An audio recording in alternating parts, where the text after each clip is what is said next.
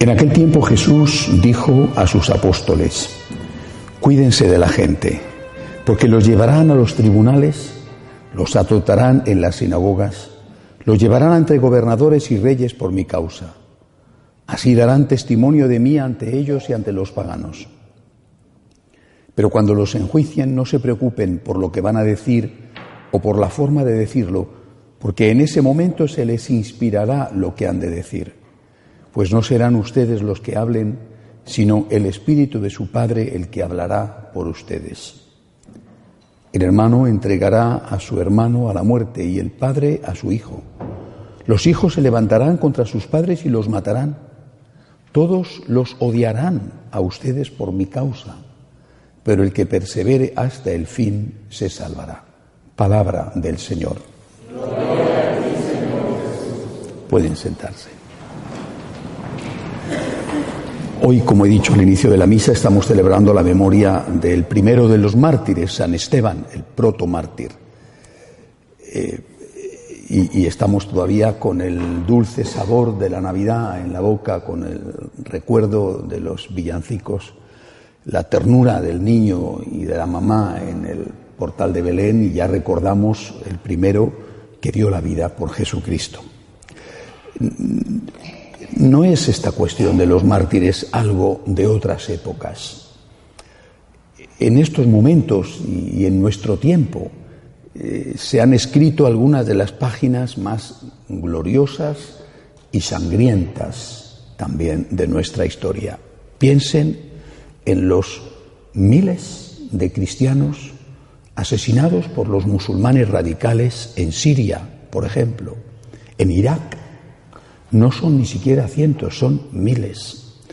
O los atentados que sufren las iglesias católicas o coptas en Egipto, también a manos de los musulmanes radicales, y en otros sitios del mundo. Es decir, la cuestión del martirio no es una cosa del pasado. Hoy, seguramente en este momento, alguien está dando la vida por Cristo, literalmente, o al menos sufriendo la persecución de tener que dejar su casa, su familia, su vida, emprender el camino del destierro, vivir en campos de concentración. Y no solamente Siria o Irak, lo que está sucediendo se habla menos de ello, pero es también terrible en varias naciones de África, no, no solo del norte de África, sino del centro de África, grupos armados musulmanes que asaltan las aldeas cristianas haciendo todo tipo de fechorías. Bien, eh, esto nos, nos trae a la memoria la, la necesidad de estar preparados para dar testimonio de nuestra fe en medio de la persecución.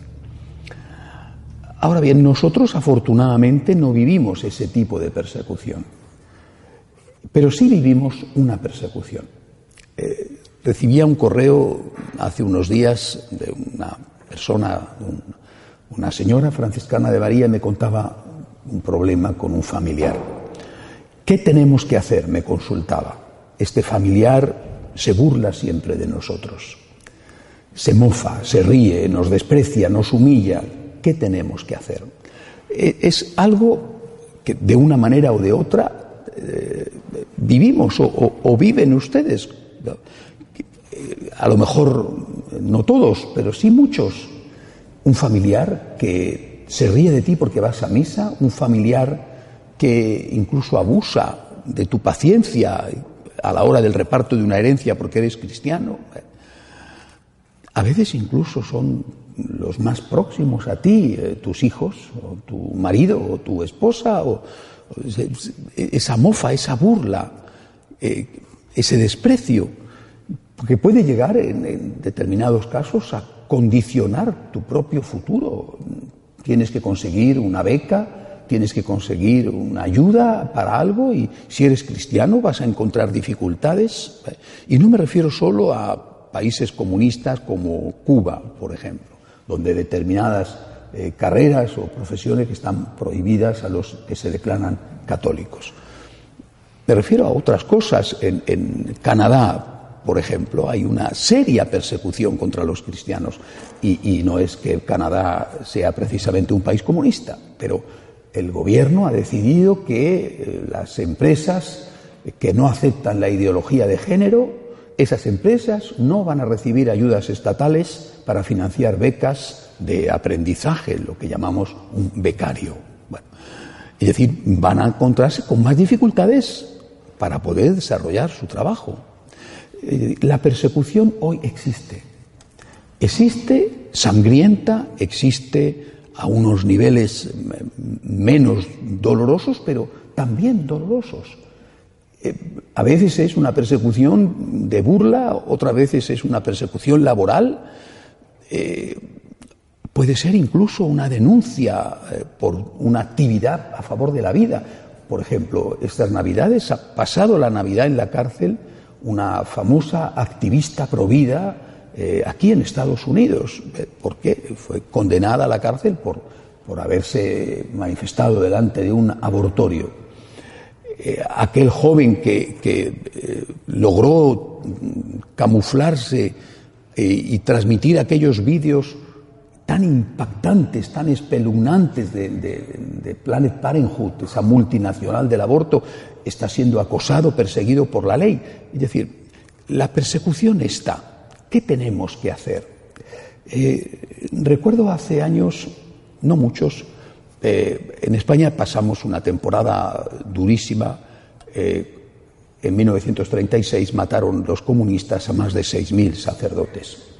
Fue una carnicería con torturas de una crueldad enorme.